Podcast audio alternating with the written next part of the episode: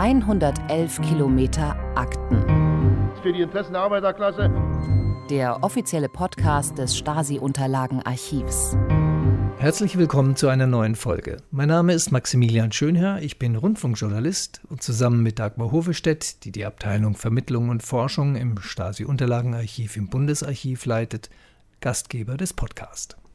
Heute geht es um einen Bereich, mit dem wir uns hier im Podcast tatsächlich bislang noch gar nicht beschäftigt haben, nämlich um den Sport. Sich sportlich zu betätigen ist etlichen Menschen ein Bedürfnis, manchen ein Graus und für besonders Talentierte eine Profession. Und wer sehr gut ist im Sport, zeigt seine Fähigkeiten auch auf internationalen Wettkämpfen und repräsentiert sein oder ihr Land in Turnieren und bei Olympia.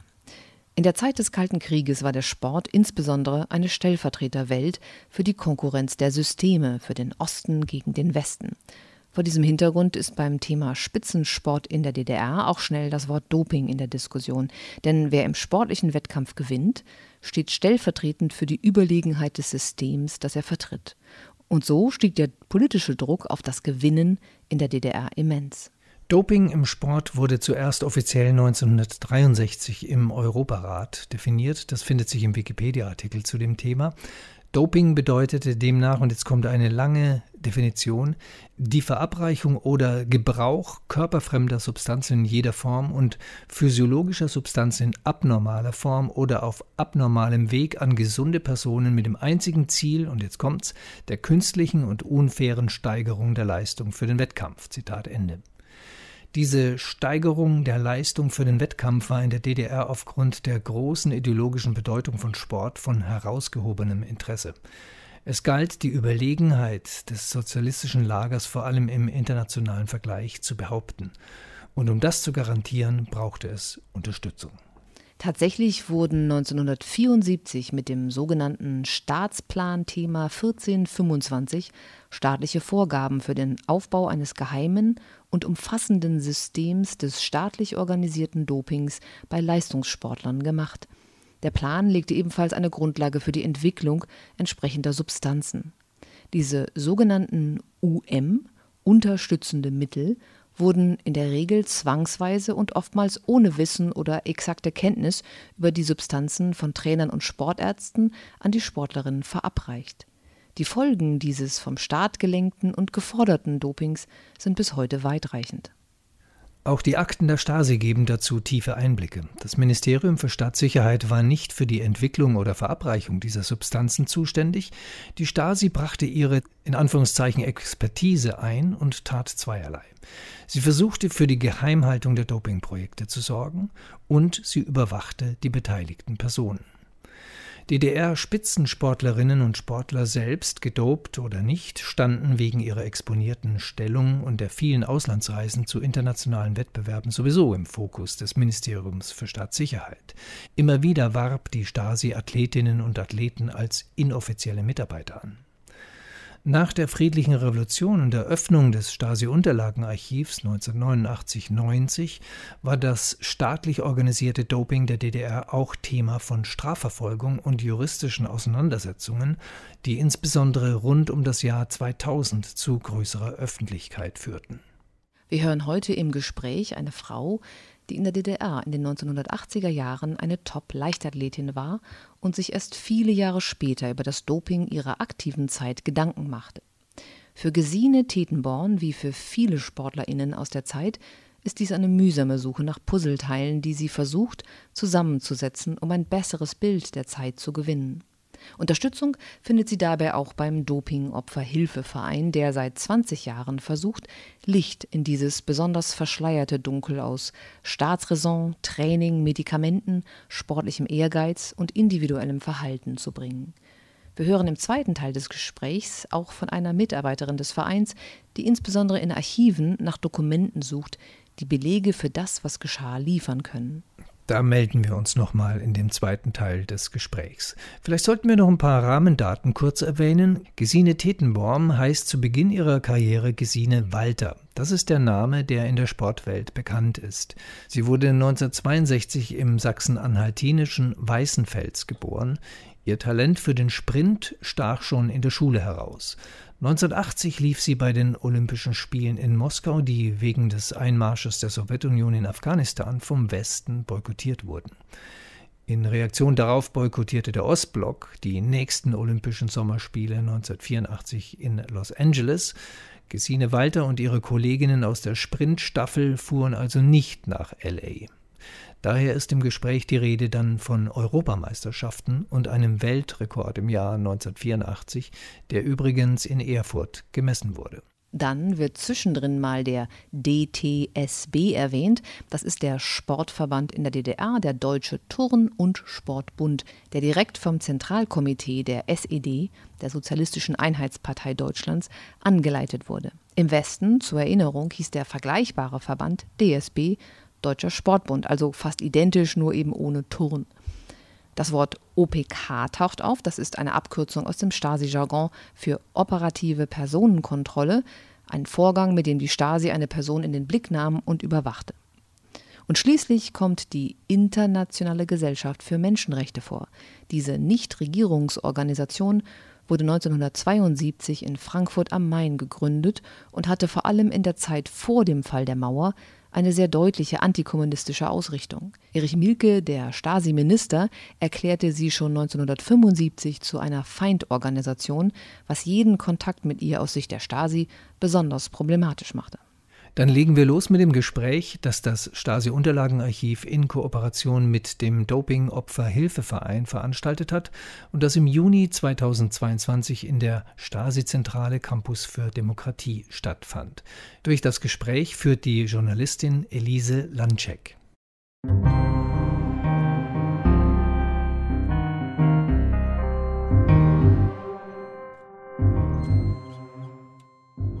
Erzählen Sie doch mal kurz, wie Sie zum Sport gekommen sind. Ihre Eltern waren ja Kunsthandweber und mhm. haben sich nicht weiter für Sport interessiert, aber Sie hat es dann doch begeistert. Wie kamen Sie dazu? Ja, ich bin von meiner Schule in der ersten Klasse in eine Kreiskinder- und Jugendspartakiade delegiert worden. Das ist, was wir heute Bundesjugendstile vielleicht nennen. Und da bin ich halt, da habe ich gewonnen, den Weitsprung und 60 Meter Lauf und äh, die Trainer haben mich zur Siegerehrung dann eingeladen in, eine, in ein Trainingslager. Und da bin ich gleich in der ersten Klasse in mein erstes Trainingslager gefahren und fand das auch gut. Also die Trainer waren mir sympathisch. Das war ein Mann und eine Frau.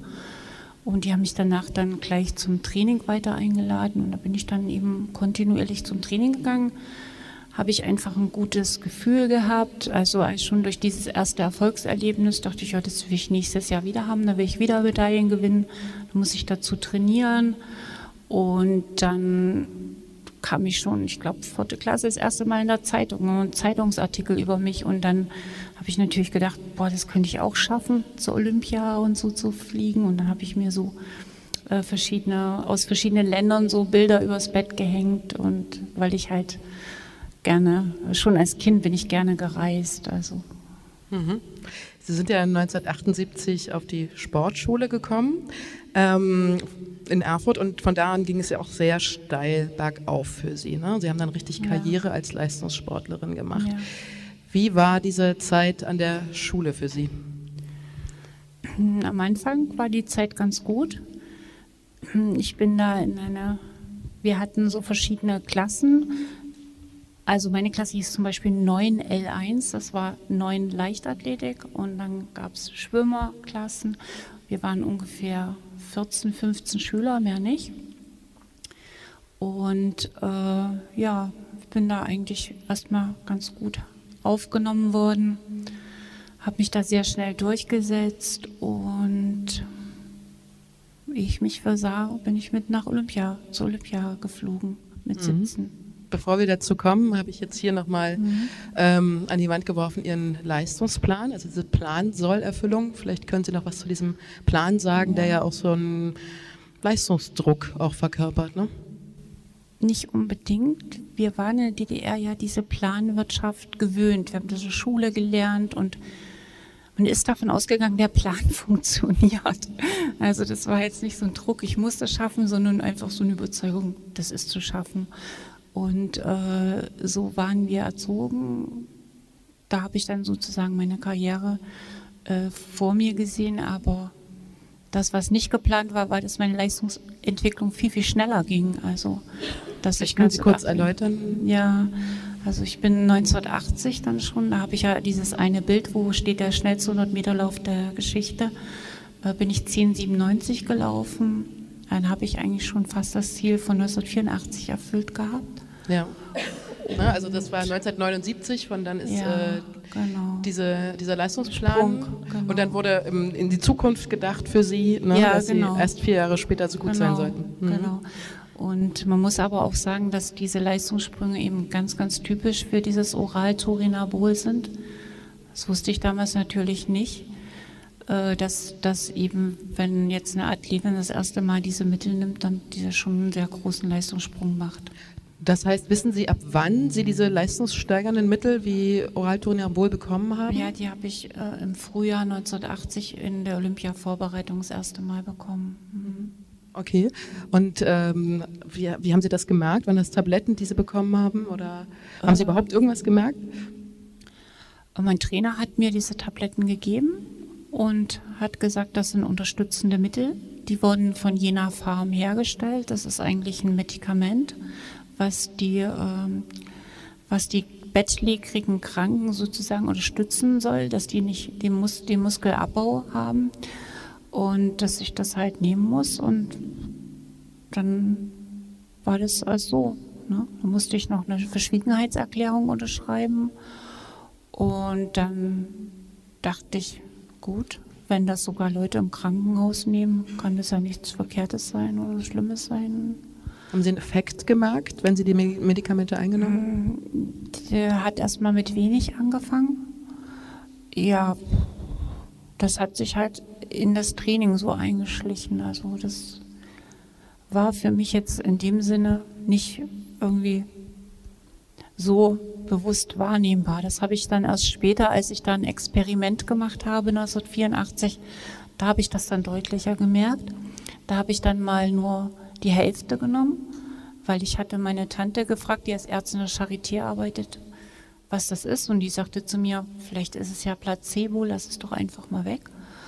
Und da habe ich gedacht, ja, weglassen, vielleicht nicht, erst mal halbieren. Und da habe ich dann tatsächlich gemerkt, dass der Muskeltonus abgefallen ist, durch die, einfach nur durch die Halbierung dann im Laufe der Zeit. Haben Sie damals äh, dieses Mittel vielleicht auch mit Ihren Freundinnen oder mit Ihren Kolleginnen damals thematisiert? Hat man darüber gesprochen oder mit irgendjemandem darüber gesprochen oder war das einfach so?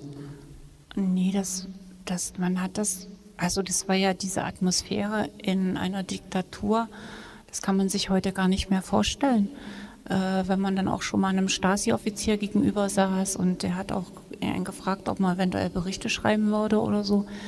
Äh, da, da hat man natürlich, da konnte man nicht offen reden. Ne? Da konnte man nicht offen reden. Es war fa fast manchmal sogar so, dass ich den Eindruck habe, mein Trainer könnte meine Gedanken lesen. Also äh, das war, das steht auch in meiner Stasi-Akte, dass ich mich extrem zurückgezogen habe. Also äh, das da, da hat man nicht offen über sowas diskutiert oder so. Wann, wann, wurden Sie von der Stasi angesprochen? Äh, mein, also mein erstes Treffen mit der Stasi hatte ich direkt nach dem Fluchtversuch meines Bruders im Herbst 1980. Mhm. 1980 sind Sie nach Moskau gefahren als mhm. Ersatzläuferin ähm, für die Firma 100 Meter Staffel. Und das war nicht nur in sportlicher Hinsicht für Sie prägend, sondern Sie haben da eine interessante Bekanntschaft gemacht, die Ihnen auch die Augen ein bisschen ein Stück weit geöffnet hat. Ja, genau. Ja, wir sind dann halt in die Disco gegangen. Die hatten so ein schönes Kulturzentrum da in Moskau im Olympischen Dorf. Und da war ja dieses berühmte Lied, Moskau, Moskau, wirft die Gläser an die Wand, Russland ist ein schönes Land da von Genghis Khan. Das kam dann da immer und wir haben da halt getanzt und da hat mich ein Schweizer Sportler zum Tanzen aufgefordert, ein Ruderer. Der hatte auch, der war auch Ersatzmann wie ich und äh, der hat mich immer wieder aufgefordert und wir haben uns dann auch unterhalten. Also er hat dann direkt auch Fragen gestellt, äh, ob, ob dass wir alle gedopt wären oder hat mich auch gefragt, was machst du, wenn du gesundheitlich völlig fertig bist? Und die werden dich doch erst aufhören lassen, wenn du total fertig bist. Äh, und da habe ich gesagt, da wäre ich einfach schwanger und so. Und da hat er gelacht. Und also es war unglaublich, was wir uns alles unterhalten haben. Und ähm, ja, wo ich nach Hause gekommen bin, dachte ich, Mutti, wir verblöden hier. Das, also so ein Gespräch war in der DDR undenkbar zu führen. Ne? Auch selbst mit den Eltern nicht. Da wurde eben dann doch sehr viel geschwiegen. Meine Familie war jetzt nicht unbedingt linientreu, aber es wurde eben über vieles einfach nicht gesprochen, auch um die Kinder nicht zu gefährden, dass die mal in der Schule was Falsches sagen oder so. Mhm. Also war das sozusagen so das erste Mal, dass Sie das ja, verstanden haben, was da passiert und haben Sie dann auch so eine Haltung entwickelt, ich will das nicht mehr oder war das erstmal so dieser erste Schritt? Ähm, für mich war Doping was, also meine Oma hat gesagt, das Doping, das nehmen die vorm Wettkampf, um sich aufzuputschen. Und das war für mich Doping vom Verständnis her. Ne? Und ja, ich habe mich ja mit diesem Schweizer dann nochmal in Prag getroffen und da hat er mich nochmal vor die Spritzen gewarnt, hat gesagt, nimm auf alle Fälle nicht so eine Spritzen, da sind anabole Steroide drinne. Und ich habe mich dann gegen die Spritzen gewehrt. Ich habe dann zu meinem Trainer gesagt, ich nehme keine Spritzen mehr. Aber an diesem Oral-Turinabol habe ich also nichts vermutet, sagen wir mal. Dass, da, dass das, obwohl da Abol steht schon, ne? aber äh, in meiner Familie hat jetzt bis auf meine Tante, die Ärztin war, aber die war Gynäkologin, hatte keiner jetzt so pharmazeutische oder oder medizinische Kenntnisse, dass, dass da irgendjemand was ge, geahnt hätte. Hat Ihr Trainer das akzeptiert, dass Sie gesagt haben, die Spritzen will ich nicht? Nee, der, der wollte mich nicht mehr weiter trainieren. Der hat, der, also wir sind dann bis zum Clubchef gegangen, der hat gesagt, äh, ich kann diese Athletin nicht mehr weiter trainieren. Sie weigert sich, mit der Sportmedizin zusammenzuarbeiten, so hieß das in ihrem Fachjargon. Und unser Clubchef hat dann, dann versucht zu überzeugen, dass er mich trotzdem weiter trainiert und hat gesagt, ich brauche keine Spritzen mehr nehmen. Und da haben sie dann einfach die Turinabol-Menge erhöht bei mir. Sie sind ja 1980 äh, nach Hause gekommen und ähm, das beschreiben Sie auch ganz schön, auch in Ihren Memoiren, dass Ihre Mutter da saß und ganz ernst guckte und eine mhm. schlechte Nachricht für Sie hatte. Was ja. war das? Ja, also meine Mutter sagte, dass mein Bruder in Haft ist dass ich, äh, dass die schon eine Hausdurchsuchung gemacht hatten und dass er versucht hat, in Ungarn über die Grenze zu kommen nach Österreich und dort eben gefasst wurde und jetzt in Halle in Untersuchungshaft ist. Und äh, ja, da war das eben, was ich dann so beschrieben habe. Dann sagte meine Mutter, er hätte doch mit der Freundin, das war ein Verzweiflungsakt, weil die Freundin mit ihm Schluss gemacht hat und dann habe ich zu ihr gesagt, nee Mutti, ich glaube nicht, dass das wegen der Freundin ist. Wir verblöden ja hier total. Und ich habe einen Schweizer Ruderer bei der Olympiade kennengelernt. Wir haben so toll unterhalten. Und dann sagt meine Mutter, seid ihr denn alle verrückt geworden? Willst du jetzt auch noch abhauen? Und so, äh, ja. Und das habe ich, ja, erstmal nichts dazu gesagt. Und äh, das war schon ein Schock. Also alle dachten eigentlich, ich fliege jetzt von der Sportschule. Meine Mutter hatte dann schon versucht, da Kontakte zu knüpfen zu einer Textilrestauratorin. Dann dachte ich, oh nee, das kann ich mir auch nicht vorstellen, da so vor so einem Teppich zu sitzen. Und ich brauche doch viel Bewegung und äh, ja, aber mein Trainer hat ja dann gebürgt für mich. Also der hat direkt bei der Stasi, musste der irgendwie so eine Bürgschaft unterschreiben, dass wenn ich abhaue, also dass er dafür sorgt, dass ich nicht abhaue im Westen. Das war ihre ganz, ganz große Angst, dass irgendjemand im Westen bleibt und dieses Prestige der DDR, was sie sich jetzt so mühsam aufgebaut haben, durch den Sport wieder zerstört. Und äh, der hat dann eben für mich unterschreiben müssen. Wenn, wenn ich jetzt äh, abgehauen wäre, hat er mir gesagt, dann, dann muss er, verliert er seinen Beruf, dann kann er seine Familie nicht mehr ernähren, was weiß ich. Äh, Gab es ja wirklich auch so Strafarbeiten dann in der DDR. Ja, und dann durfte ich halt tatsächlich weiter trainieren. Das war für alle eigentlich wie ein Wunder. Hat er da was dafür erwartet, dass er diese Bürgschaft übernimmt? So hundertprozentiges dahinterstehen? Oder hat er sie irgendwie quasi damit unter Druck gesetzt? Mm, ja, nicht direkt. Er hat schon auch mehr Dankbarkeit von mir erwartet. Also gerade in Bezug, dass ich eben auch in die Partei dann gehe. Was ja. Sie nicht gemacht haben? Nee, das habe ich nicht gemacht. Ja ich konnte halt nicht in die Partei gehen, weil ich halt eigentlich gläubig erzogen war und das war mir auch wichtig, christliche Glaube und das war eine atheistische Partei, die das komplett geleugnet hat und die Glaubens, Dinge durch eben diese Ideologie ersetzt haben. Und das wollte ich einfach auch nicht haben in meinem Kopf irgendwie. Wie hat Ihr Trainer da reagiert? Wie, er, wie ist er mit Ihnen umgegangen? Der war stinkesauer auf mich. Also der hat mich beschuldigt, dass ich ihm arrogant wäre und äh, dass ihm noch nie so eine Athletin untergekommen wäre, die so arrogant gewesen wäre wie ich. Und eben, dass ich undankbar bin. Und äh, ja, dann ähm, gab es das halt auch Aussprachen, wo er mich direkt beleidigt hat, unter Druck gesetzt hat, ne? wo, wo er dann mich nicht mehr mit Namen angesprochen hat. Hat er dann nur so lange zu mir gesagt, lange so und lange so und hat mich dann auch hinter, hinter meine Freundin eingeordnet, hat gesagt, also ich bin jetzt nur noch die Trainingskameradin für sie. Äh, und ja, waren auch Aussprachen, also in der DDR, das gab ja kein Trainathletur, sprich, das waren ja, also de, dann gab es auch keine Technik oder so groß mehr, das, das waren dann alles Aussprachen, wo er mich wirklich auch versucht hat, unter Druck zu setzen oder fertig zu machen, dass ich nachgebe. Ne? Haben Sie überlegt, hinzuschmeißen und zu sagen, ich mache das nicht mehr mit? Ähm, deswegen jetzt nicht, nee. Also es, ich habe schon sehr auch am Sport gehangen. Ich habe ich hab aber schon auch überlegt, ob ich nicht vielleicht mal einen Trainer wechseln könnte. Das, das habe ich schon überlegt, ja. Was war denn der Sport damals für Sie, wenn Sie sagen, das war schon so Ihr Leben? Ja, das war mein Kindheitstraum. Also eine erfolgreiche Sportlerin zu werden, das hatte ich erreicht. Und ich habe auch diese Reisen sehr genossen, auch wenn die Eindrücke nur kurz waren. Ich habe mir immer Bücher mitgebracht oder Schallplatten, mich ein bisschen mit der Sprache beschäftigt, mit dem Land beschäftigt.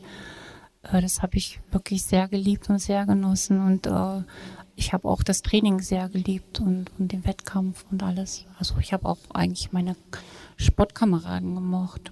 Also es hat Ihnen auch so eine Freiheit eröffnet, ne? Also Sie waren ja in Budapest, in Mailand, in Athen. Ja, genau. In Moskau. Genau. Ja, so, so eine Weltoffenheit, das hat mir gefallen, ja. Hm.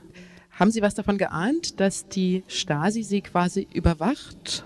Nein, nein, hm. das habe ich nicht geahnt. Hm.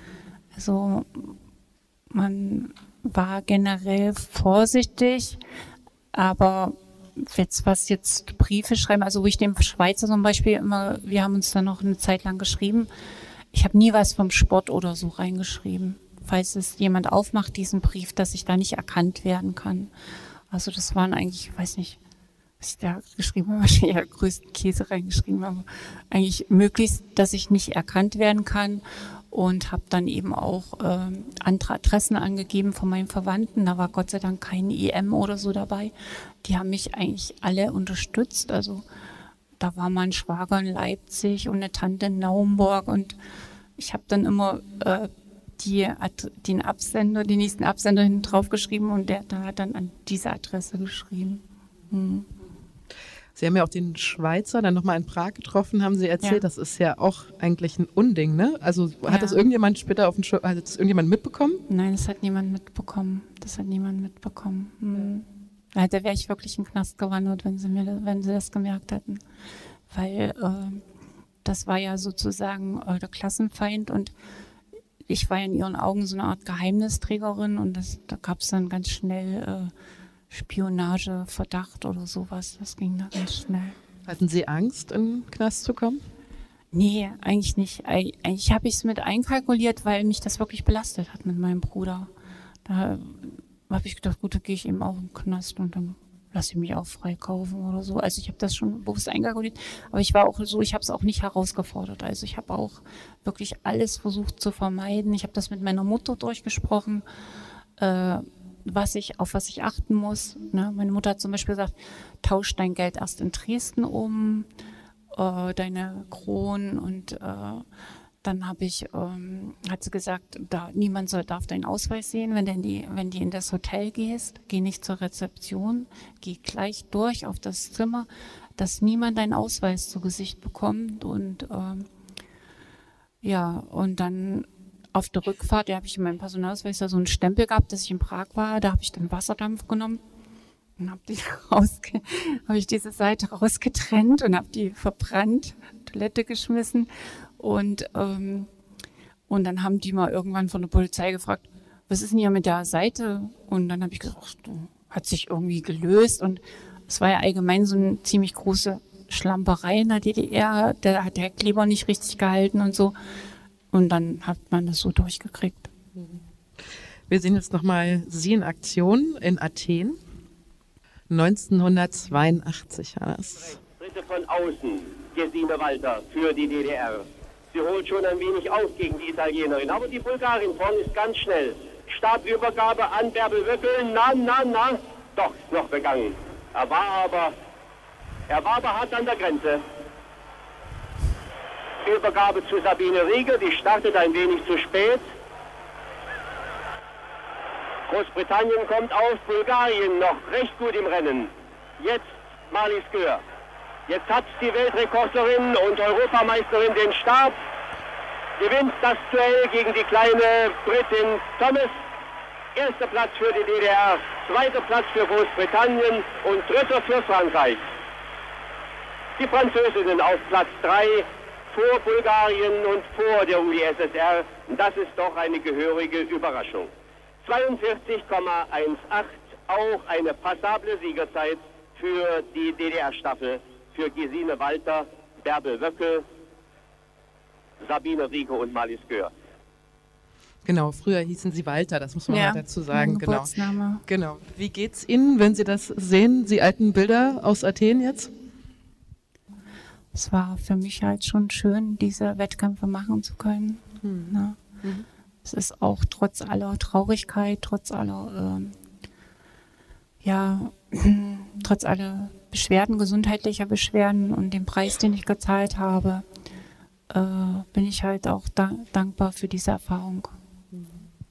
1982, also dem Jahr, wo dieser Lauf war, wurde Ihr Bruder aus der Haft entlassen, Mhm. aber nicht in den Westen. Also er wurde nicht freigekauft, wie er sich das erhofft hatte, sondern er ist in den Osten gekommen.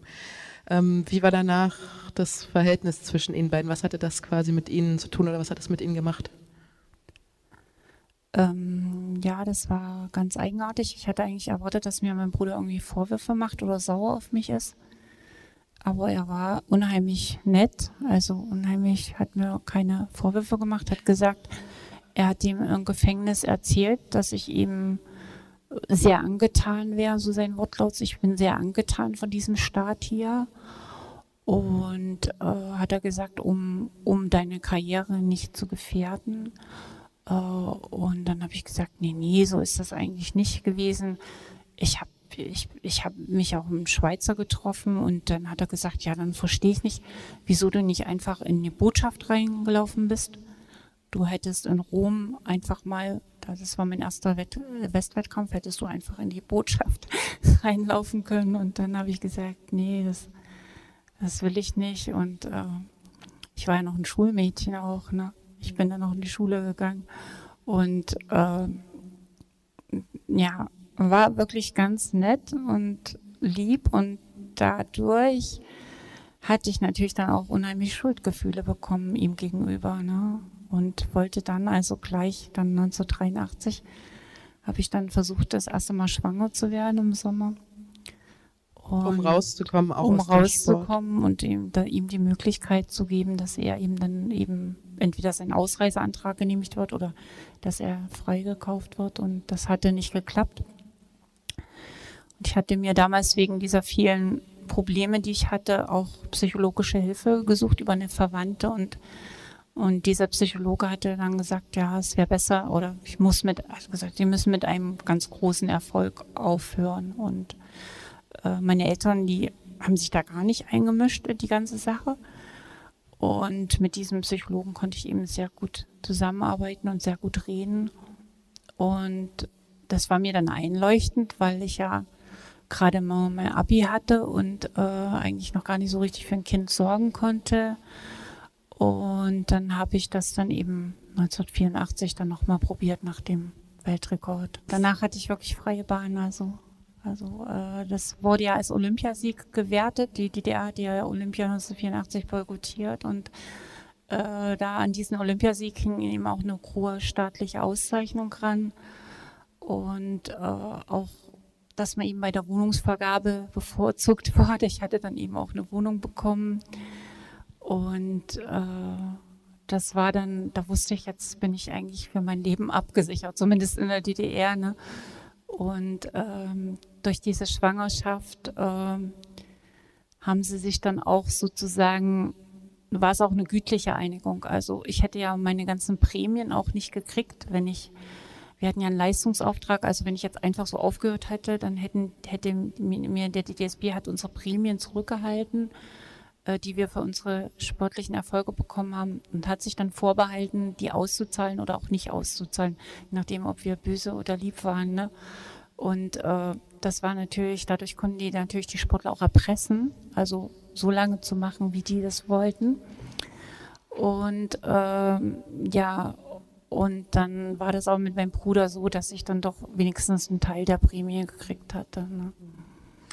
1984 ist Ihr Bruder zum zweiten Mal inhaftiert worden. Ja, ja. Ähm, und da stand natürlich wieder diese Frage, er wollte wahrscheinlich wieder in den Westen und sie war ja. wieder auf dieser Position der genau. Schwester im Leistungssport. Genau. Deswegen halt auch dieser Auswegsgedanke mit der Schwangerschaft. Ja. Und es gibt in ihrer Akte ähm, in der OPK ähm, einen Hinweis, also den lese ich jetzt mal kurz vor von 1984. Ähm, am 13.01.84 erfolgte die erneute Inhaftierung des W durch die KD Weißenfels. Bei der am 14.01.84 erfolgten Hausdurchsuchung wurde ein Brief des Bürgers Sch vom 28.12.83 an den Bruder des, der Walter beschlagnahmt.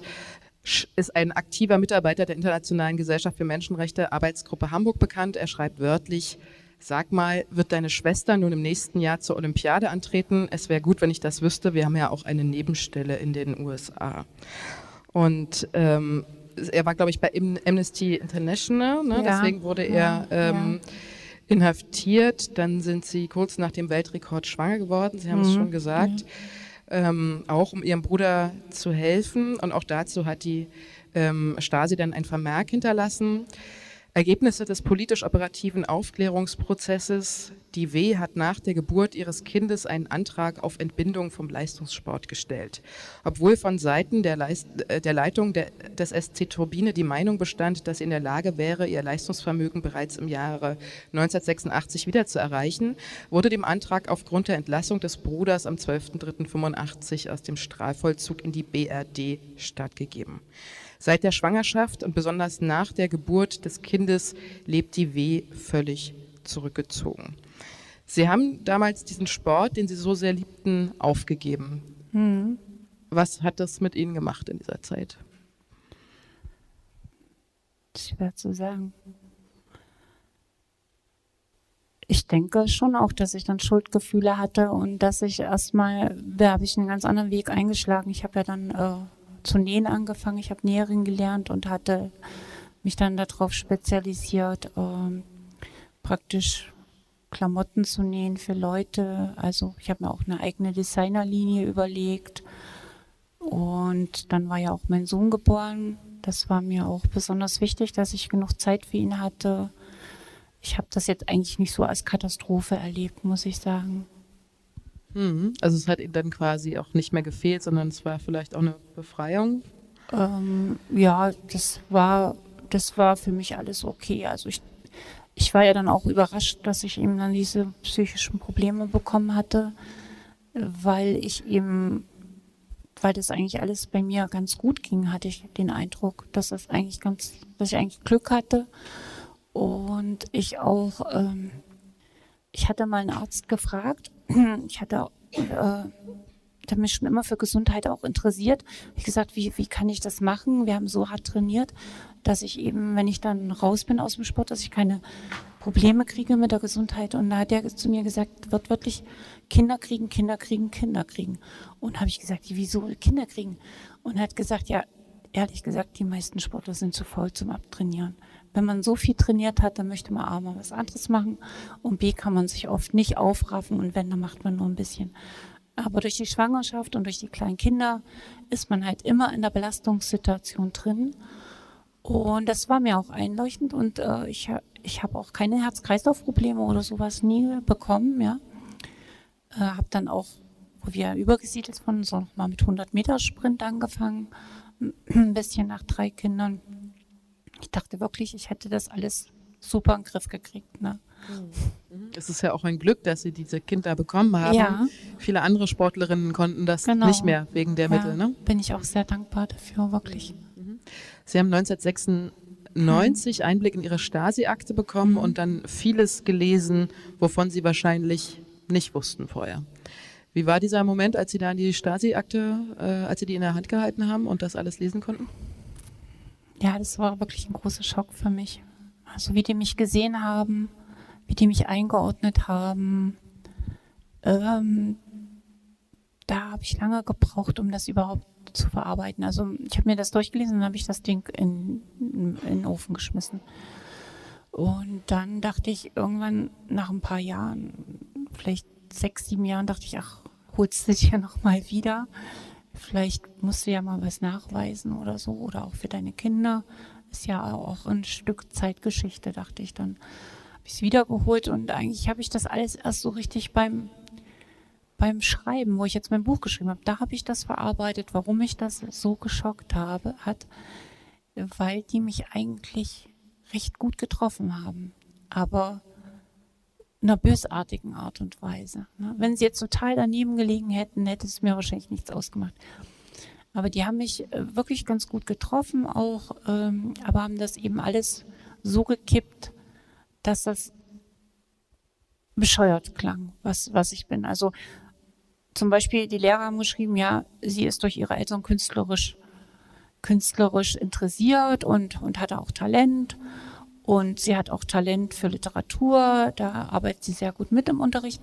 Und die haben draus gemacht, sie bekommt jetzt eine Wohnung, wo sie sich mit ihren künstlerischen äh, Besonderheiten äh, entfalten kann. Also so ganz abfällig und verachtend oder, oder sie, sie liest, sie liest Hobbys, lesen, alles, wozu sie and, keine anderen Menschen braucht.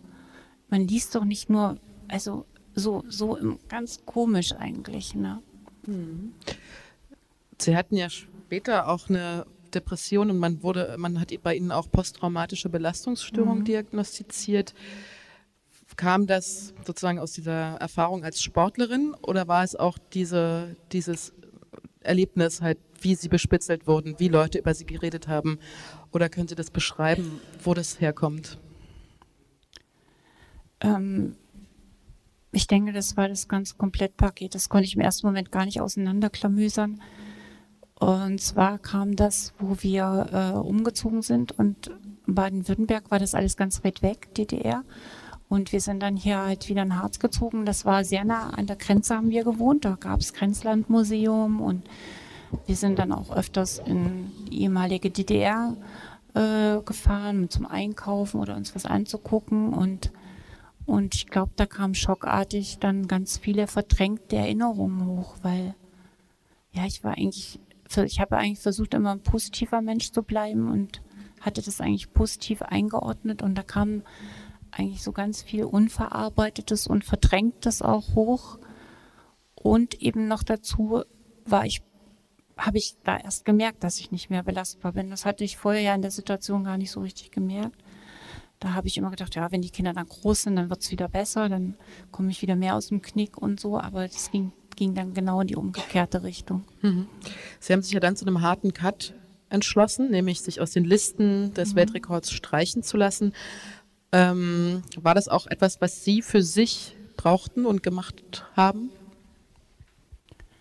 Ja, auf alle Fälle. Also ich, ich habe schon immer, ich war schon immer ehrlich, wenn jemand gesagt hat, hier und ihr wart doch gedopt, da habe ich gesagt, ja, stimmt, wir haben diese Tabletten bekommen, wie sie in diesem Buch äh, von der Forschung zum Betrug zum, von Brigitte Berndong stehen.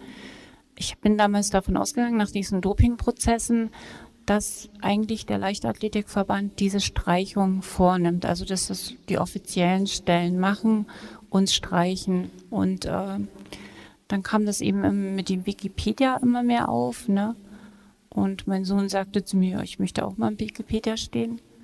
Und ich habe das gar nicht groß geschnallt, was das ist oder ist das was Besonderes ist. Und habe ich mir das durchgelesen und dann habe ich gedacht, nee, da stehst ja hier als Lügnerin da, du, das musst du in Ordnung bringen. Und dann habe ich im Jahr 2009 dann eben Andreas Krieger und Ines Geibel angerufen, habe gesagt, ich würde mich auch gerne streichen lassen. Wie macht man das und an wen muss ich mich da wenden und so. Weil die das vorher auch gemacht haben. Ja, genau, genau. Und äh, die haben mir das dann erklärt, was ich machen muss. Und 2010 stand es dann im Spiegel. Aber im Grunde war die Streichung 2000, Ende 2009. Mhm. Ihr Trainer musste ja eine Geldstrafe zahlen. Ähm, würden Sie sagen, dass jetzt so im Nachhinein, dass die Verantwortlichen angemessen bestraft wurden? Ja, auf alle Fälle nicht. Die wurden nicht angemessen bestraft. Mhm. Ähm, mein Trainer ist ja dann Bundestrainer noch geworden und es ist ja auch so, wenn man dann als Athletin da hängt mit so einem Berg von Problemen und dann sagte, sage, habe ich mir gesagt, ich bin gerannt, ich habe geschwitzt, ich habe trainiert, ja, und ich habe die Probleme und diese Leute mit einer relativ geringen Geldstrafe dann haben sich aus, aus der Affäre gezogen. Ähm, wurden Sie angemessen entschädigt? Sind Sie zufrieden damit, wie man mit Ihnen umgegangen ist? Sind ja staatlich anerkanntes Dopingopfer? Ja, genau. Ja, gut. Äh, ich habe also diese, diese Entschädigung gekriegt als Dopingopfer. Das sind halt Einmalzahlungen. Ne? Und auch aus, als Stasi-Zersetzungsopfer habe ich auch eine kleine Einmalzahlung bekommen. Es ist aber halt so, wenn man nicht mehr erwerbsfähig ist, dann sind 10.000 Euro auch mal wieder ganz schnell alle. Ne? Das, das, das kann man eben gar nicht gegenrechnen. Und klar, wir haben, wir haben das auch gespart jetzt erstmal für die Altersvorsorge. Das spielt das ja auch eine Rolle und von daher bin ich da auch aktiv dafür, dass wir auch eine Opferentschädigungsrente bekommen. Wo würden Sie sagen, ähm, wo stehen wir bei diesem Thema Aufarbeitung heute, was Doping, DDR und Stasi angeht? Haben Sie das Gefühl, das ist schon, da ist schon viel getan worden oder stehen wir noch am Anfang? Ja, es ist schon viel getan worden, aber es hat sich auch irgendwo festgefahren, würde ich sagen, weil ja auch viele das sagen, für sich persönlich leugnen. Also meine Staffelkollegin, ich habe hier was mit aus einem Buch, wo steht, wie viel Oralturinabol jede meiner Staffelkolleginnen bekommen hat. Das ist eigentlich urkundlich beglaubigt und da wird dann halt gesagt, ja, das steht da, aber ich habe die Tabletten ja nicht genommen. Ich persönlich habe sie nicht genommen. Und äh, es gilt ja in Deutschland die Unschuldsvermutung. Also ich darf da auch nicht jemanden anschuldigen oder so. Und ähm, dadurch entsteht eben das Bild teilweise in der Öffentlichkeit, dass das, dass das so, so eine individuelle Sache war mit dem Doping. Ne? Der, der eine hat es genommen, der andere nicht. Und das ist aber meiner Meinung nach ein total falsches Bild. Also weil das war ja ein Staatsdoping und die Trainer wurden da eingewiesen und ich habe das ja dann auch bei meinem Experiment herausgefunden, dass da der Muskeltonus abgefallen ist. Und wenn man sich heute in der Leichtathletik auch ein bisschen interessiert, dann hört man immer wieder von Zerrungen, von Verletzungen. Es ist tatsächlich sehr schwer, den Muskel und sehr risikobehaftet, den Muskel so weit aufzubauen ohne Doping und mit der Schnellkraft im Wettkampf. Die sind eigentlich, irgendeiner ist immer verletzt bei diesen Leichtathleten und wir waren eigentlich relativ selten verletzt. Ne? Das war eigentlich für, für diese ganzen Funktionäre und für die Trainer war das super. Die haben verdient, verdient, verdient, ja, weil wir ja eigentlich funktioniert haben. Und die, die, den Preis dafür, den oder die Last, die haben wir jetzt. Ne? Die Kritik ist erst später gekommen. Und ähm, ja, da hat sich das irgendwie festgefahren, leider Gottes. Ne? Sie hören 111 Kilometer Akten. Den offiziellen Podcast des Stasi-Unterlagenarchivs. Das war die frühere Top-Leichtathletin Gesine Tedenborn. Damals hieß sie Gesine Walter mit ihren Erinnerungen an ihre aktive Zeit, das staatlich verordnete Doping und ihrem Versuch, diese Zeit auch mit Hilfe von Stasi-Unterlagen zu rekonstruieren. Wir haben das am Anfang ja schon mal kurz erwähnt. Seit 20 Jahren gibt es den Dopingopferhilfeverein, der also ehemaligen Spitzensportlern, aber auch Breitensportlern, die in der DDR ebenso Dopingversuchen ausgesetzt worden sein konnten, zu helfen, das Geschehene zu rekonstruieren. Der Verein vermittelt Ärzte, berät Menschen, die sich auf die Spurensuche machen und versucht sie auch psychisch zu unterstützen oder rechtlichen Beistand zu finden. Dabei kommt es vielen zunächst erst einmal darauf an, überhaupt herauszufinden, was genau passiert ist, was mit ihren Körpern gemacht wurde. Wie Gesine Tedenborn schon sagte, es gibt für staatlich anerkannte Dopingopfer eine finanzielle Unterstützung, die ist aber, so hat das jemand vom Verein gesagt, nicht das Wichtigste für die, die zur Beratung kommen. Das Wichtigste ist für die meisten erstmal die Aufklärung darüber, was genau passiert ist. Seit kurzem hat der Dopingopferhilfeverein dafür eine Mitarbeiterin gewonnen, die bis zu ihrer Pensionierung eine Kollegin von mir war. Silvia Oberhack ist ausgebildete Archivarin und unterstützt jetzt den Verein bei Recherchen für Expertisen und Gutachten und sie hat dabei eine ganze Reihe an Informationen zusammengetragen, die sich auch aus der juristischen Aufarbeitung des Staatsdoping speisen, also aus den Gerichtsakten, die bei den Prozessen der 1990er und 2000er Jahre sowie den dazugehörigen Ermittlungen entstanden sind. Sie zieht dazu am Anfang auch ein kurzes Fazit zu dieser strafrechtlichen Aufarbeitung des Staatsdopings. Die juristische Aufarbeitung, die kann ja nur im Rahmen der, gesetzlich, der Gesetze passieren. Und zwar der Gesetze im Westen. Ich sage es jetzt mal so, obwohl das jetzt ein bisschen blöd klingt. Ne? Die haben einen Rechtsstaat und nach dem Strafgesetzbuch wird aufgearbeitet. Und da war äh, die, die, die Möglichkeit der Anklagen war nur, sage ich mal, Körperverletzung schwere Körperverletzung. Mehr nicht. Körperverletzung mit Todesfolge. Ich kenne, also ich habe nichts davon gelesen, dass es so eine Anklage jemals gab. Und dann muss man auch noch bedenken, es muss exakt nachgewiesen werden, dass das so und nicht anders stattgefunden hat. Und dann kommen wir zu der Überlieferung. Wo sind die Unterlagen geblieben? Es wurden viele Unterlagen vernichtet. Es ist halt Zeugs verschwunden. Und äh, da muss ich wirklich mal eine Lanze für die, für die ZERF, für die Zentrale Ermittlungsgruppe Regierungskriminalität, das LKA hat ja in, in Fragen Doping ermittelt. Es ist ein blanke Wahnsinn, was, was die, die geleistet haben. Es, ich habe mal so geschätzt, es müsste eine Überlieferung von etwa 300 Meter sein, 300 Meter Ermittlungsakten. Das ist verrückt. So, was ist daraus geworden? Daraus sind geworden genaue, genaue Proze eine genaue Prozessanzahl kennt man nicht. Kommt vielleicht nochmal irgendwann. Äh, etwa 27 Verurteilungen, also richtig mit Gerichtsprozess. Und dann hatte ich in anderer Literatur gelesen, etwa 500 Strafbefehle. Das heißt, Strafbefehle, da gab es kein Verfahren vor Gericht, sondern da hat der Staatsanwalt gesagt, okay, das ist jetzt vielleicht nicht so aufsehenerregend oder äh, keine Ahnung, was sie sich da so denken, die Juristen. Jedenfalls ist es nicht vor Gericht gekommen und wurde mit einem Strafbefehl sozusagen erledigt. Das waren dann Geldstrafen. Ist natürlich äh, zu dem, was den, den Sportlern angetan wurde, überhaupt nicht angemessen. Normal, also eigentlich hätten die alle verknackt werden müssen und nicht nur mit, mit Geld und äh, Strafen auf Bewährung ins Gefängnis gegangen ist, meines Wissens nach, glaube niemand. Äh, höchste Geldstrafe war wohl bei 47.000 äh, Mark oder so ähnlich. Ähm, und Bewährung zwei Jahre, drei Monate, so, solche Geschichten.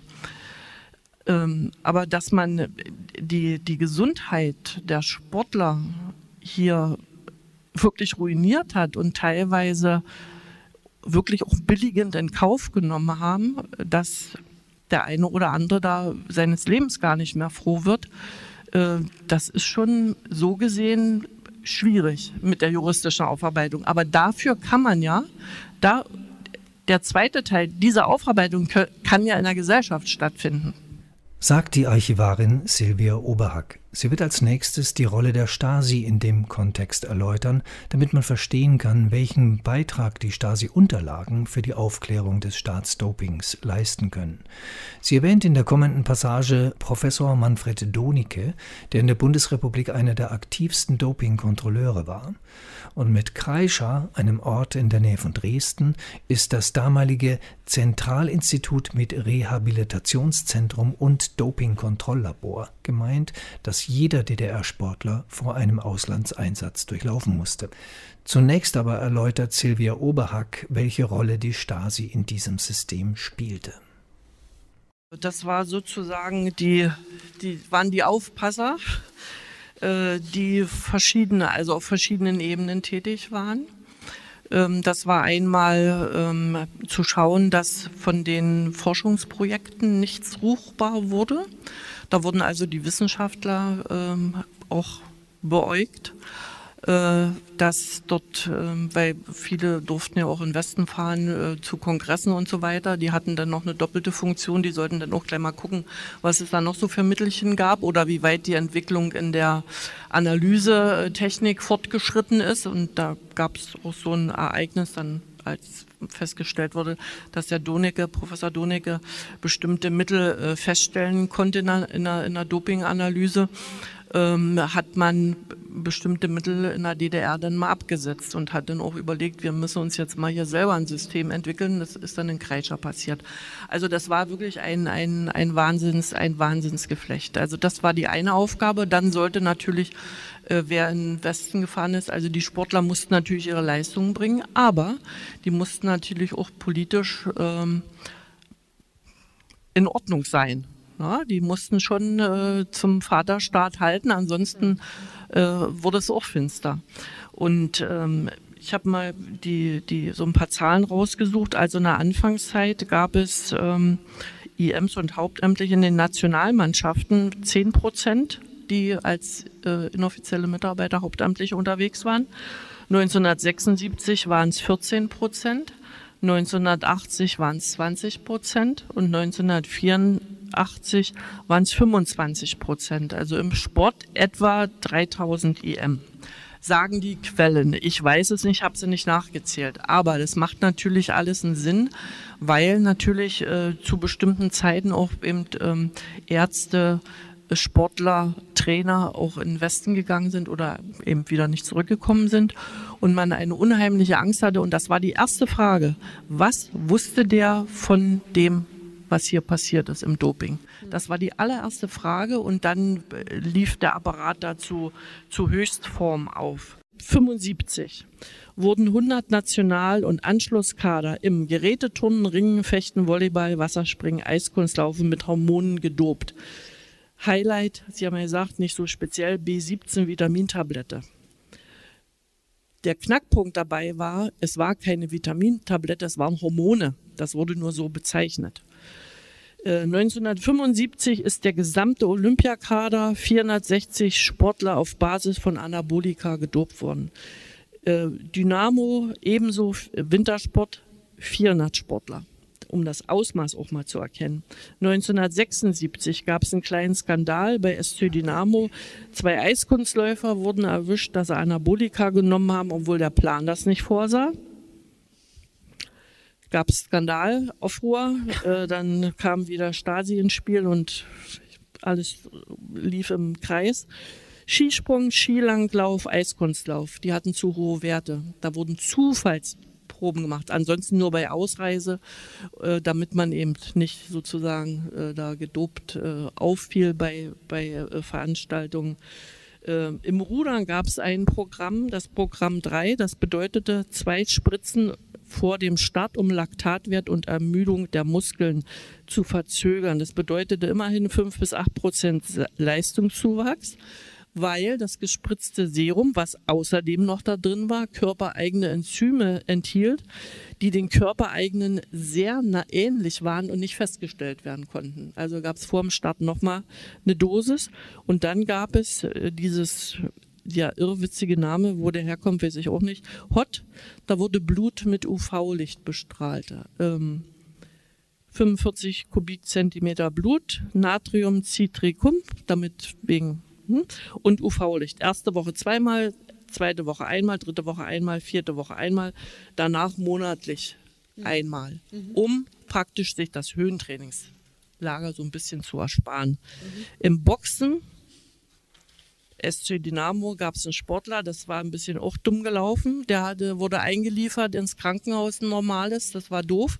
Äh, der hatte eine Leberentzündung und der Arzt hat dann festgestellt, der hat zu viel gedopt. Da, deshalb ist das passiert, also alle wieder so. SC Traktor Schwerin, übel.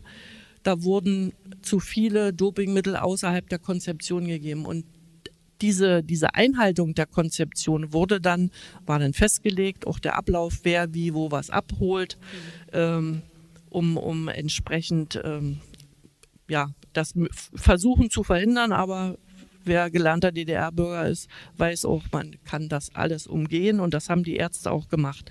Letzte, der Lehrgang, ein Lehr, also es gab ja mal Lehrgänge vor, vor, vor Höhepunkten, sportlichen Höhepunkten. Ähm, der Lehrgangsarzt hat, Lehrgangsarzt hat das Dopingmittel verabreicht mit einem ent, sogenannten Entmüdungstrunk. Kohlenhydrate, Mineralstoffe, Vitamine waren da drin und um äh, und dann natürlich auch Anabolika. Um die Menge festzuhalten, hat man da nicht hingeschrieben 5 Milligramm OT, sondern hat in dieser Lehrgangsliste, die habe ich beim FK, F, am Forschungsinstitut für Kultur und Sport in Leipzig gefunden, äh, wo hat man eine Stuhlgangsliste geführt. Zuerst habe ich mich gewundert, was ist denn das hier? Macht der Striche beim Stuhlgang, dachte ich, das ist ja völlig irre, aber wo dann drei Striche waren, dachte ich, ja, das ist schon fast Durchfall. Und irgendwann bin ich dann in den Unterlagen drauf gekommen. So hat man das auch versucht, sozusagen äh, geschickt zu tarnen. Mhm. Ne? Und diese, diese Mappen, wo die Ausgaben der Dopingmittel drin waren. Wie sie aussahen, weiß ich. Die waren rot. Die war, das war alles VS im Stahlschrank. Die hat dann der, der Chef vom, vom, äh, mhm. von der Sportärztlichen Hauptberatungsstelle Auftrag ja. vernichtet.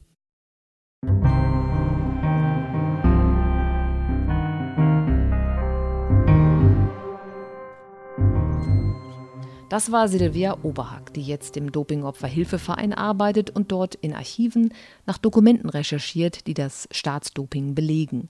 Davor hörten wir Gesine Tetenborn, die als Gesine Walter in der DDR Rekorde im Sprint und in der Sprintstaffel aufstellte und erst Jahre später sich mit dem Doping dieser aktiven Zeit beschäftigte, das sie heute gesundheitlich stark belastet.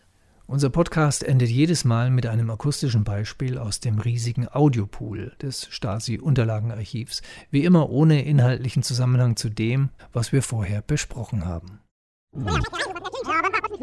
Mein Name ist Elke Steinbach und ich kümmere mich mit meinen Kolleginnen und Kollegen um die Audioüberlieferung des MFS. Dafür, warum und wie jemand zum MFS-Mitarbeiter wurde, gibt es viele Gründe und Wege. Die einen kamen aus Familien, in denen schon meist Vater oder Bruder beim MFS waren, die anderen, weil sie keine Familien hatten und im MFS die Ersatzfamilie fanden. Die einen taten es aus freien Stücken, die anderen, weil sie erpresst und dazu gezwungen wurden. Die einen taten es aus Überzeugung für den Sozialismus, die DDR, die anderen aus Abenteuerlust, Nervenkitzel, Geltungssucht, Machtstreben, um des persönlichen und beruflichen Vorteils und letztlich auch des Geldes wegen. Und bei manchen war es eine Mischung aus vielem. Es gab plumpe Selbstanbieter am Telefon, aber auch solche, von denen heute zu hören ist. 1970 berichtet der inoffizielle Mitarbeiter für Sicherheit mit Decknamen Udo über ein Gespräch mit einem Programmierer des Wohnungsbaukombinats Karl-Marx-Stadt. Aus Datenschutzgründen habe ich dessen Namen anonymisiert. Wir hören von 71 Minuten knapp vier. Es folgte darauf, auf dieses äh, äh, für Gespräche, noch eine lebhafte Diskussion über die Methoden des Geheimdienstes, wobei Folgendes äußerte. Ich finde die Arbeit eines Geheimdienstes aufregend, interessant, wobei festzustellen ist, dass äh, diese Leute ja auch viel gelernt haben und nur noch hochqualifizierte äh, Menschen bei uns anzuwerben versuchen, beziehungsweise anwerben. Es muss natürlich auch eine Freude sein, hier den Leuten entgegenzuarbeiten und dabei zu mir gewandt, sagte er, wenn mich jemand ansprechen würde, um die Staatssicherheit, so etwas Ähnliches zu arbeiten, ich würde zusagen, ich würde damit machen. Mich interessiert sowas, erstmal interessant, aufregend und dann äh, hat man auch seinen persönlichen Vorteil dabei. Hinsichtlich des Vorteils sagte ich, ja, kriegt man denn sowas bezahlt oder wie ist denn das überhaupt? Er lächelte mich an und sagte, äh, ich verfolge mit größter Interesse irgendwelche Zeitungsmeldungen, Rundfunk- oder Fernsehberichte über Aufdeckung bzw. Arbeit irgendeines Geheimdienstmannes, gleich welcher Art, ob von uns, ob von der äh, Sowjetniks oder vom amerikanischen Geheimdienst. Ich würde mitmachen. Meine zynische Frage auch beim amerikanischen Geheimdienst lachte er und sagte, es käme auf die Gage drauf an. Festzustellen ist zu diesem Gespräch, dass der aufgrund seiner Qualifikation wohl in der Lage ist und seiner Funktion, die er äh, hier begleitet, einzuschätzen vermag, was seine Äußerungen äh, verfolgen haben kann, ist äh, für die außergewöhnliche Intensität festzustellen, die er während dieses äh, äh für, für Gespräches hinsichtlich einer sogenannten Anwerbung äußerte. Zumal die äh, Person des für irgendeinen Geheimdienst bzw. nach seinen eigenen Angaben Staatssicherheit interessant wäre, da in seiner Hand äh, die Vorbereitung hier bzw. hier die Programmierung wichtiger Staatsplanvorhaben im Bezirk Karl-Marx-Stadt durch ihn äh, durchgeführt werden und es letzten Endes an ihm liegt, ob irgendwelche Haar, äh, hier beziehungsweise Feinzyklogramme im Bauablauf beziehungsweise überhaupt die Abstimmung des Bauablaufes richtig erfolgt, da er ja die, die Möglichkeit hat, hinsichtlich der Veränderung eines äh, hier Programms eine ungeahnte Tragweite auf die Fertigstellung bzw. auf die Erschließung von Bauvorhaben hat.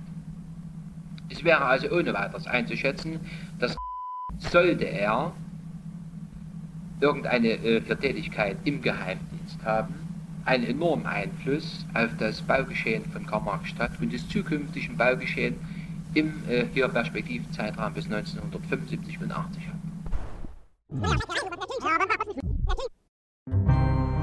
Sie hörten 111 Kilometer Akten. Den offiziellen Podcast des Stasi-Unterlagenarchivs.